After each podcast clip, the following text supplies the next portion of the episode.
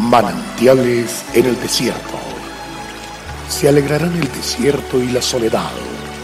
El yermo se gozará y florecerá como la rosa. Bienvenido.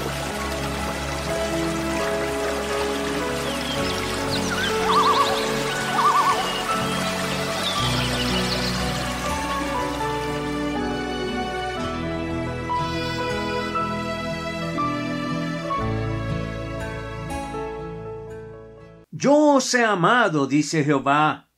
Y dijiste, ¿en qué nos amaste? ¿No era Esaú hermano de Jacob? dice Jehová, y amé a Jacob. Malaquías 1.2. He aquí una sincera declaración de Dios como Padre, no solo para el pueblo de Israel, sino también para nosotros, sus hijos. Malaquías significa mensajero. Es el último libro del Antiguo Testamento y contiene la fuerte exhortación de un padre dolido ante una familia o un pueblo que no le daba un lugar importante en su corazón ni en su vida. Yo os he amado es la expresión paternal, casi de reclamo ante unos hijos que no han correspondido a su amor, tanto que en un momento dicen ¿En qué nos amaste?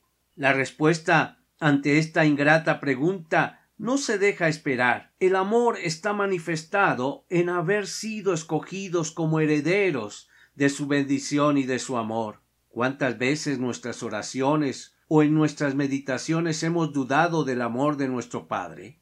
¿Cuántas veces ante un fracaso nos hemos preguntado si realmente Dios nos ama?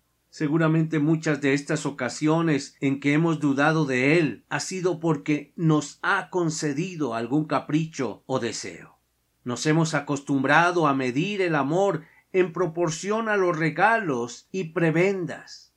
La verdad es que por eso nada nos satisface, pero basta con mirar los miles de seres humanos que nos rodean y que se encuentran en sanatorios, cárceles, hospitales, sin propósitos para vivir, esclavos de la droga, el sexo, el dinero, el poder y otras más. Basta con mirar tantas vidas desdichadas y luego mirar nuestra vida para entender esa expresión tan sincera yo os he amado.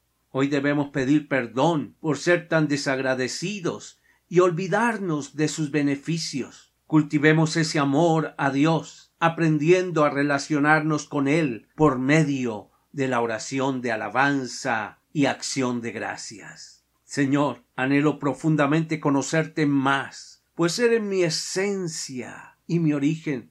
Por tu amor existo. Tú me sustentaste en el vientre de mi madre y me alimentaste a través de ella. Tu amor y fidelidad me motivan a buscarte en oración para poder amarte y agradecerte cada vez más. Gloria a Dios. Dios te bendiga.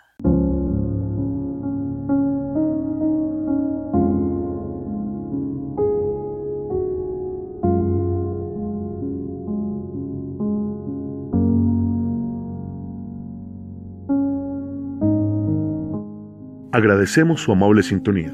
Esperamos que este espacio se constituya de bendición para su vida y le invitamos a compartirlo con otras personas. Visita nuestra página web www.cfeprimavera.org. Mañana el pastor Daniel Machuca estará de nuevo con un mensaje de aliento en este espacio Manantiales en el Desierto.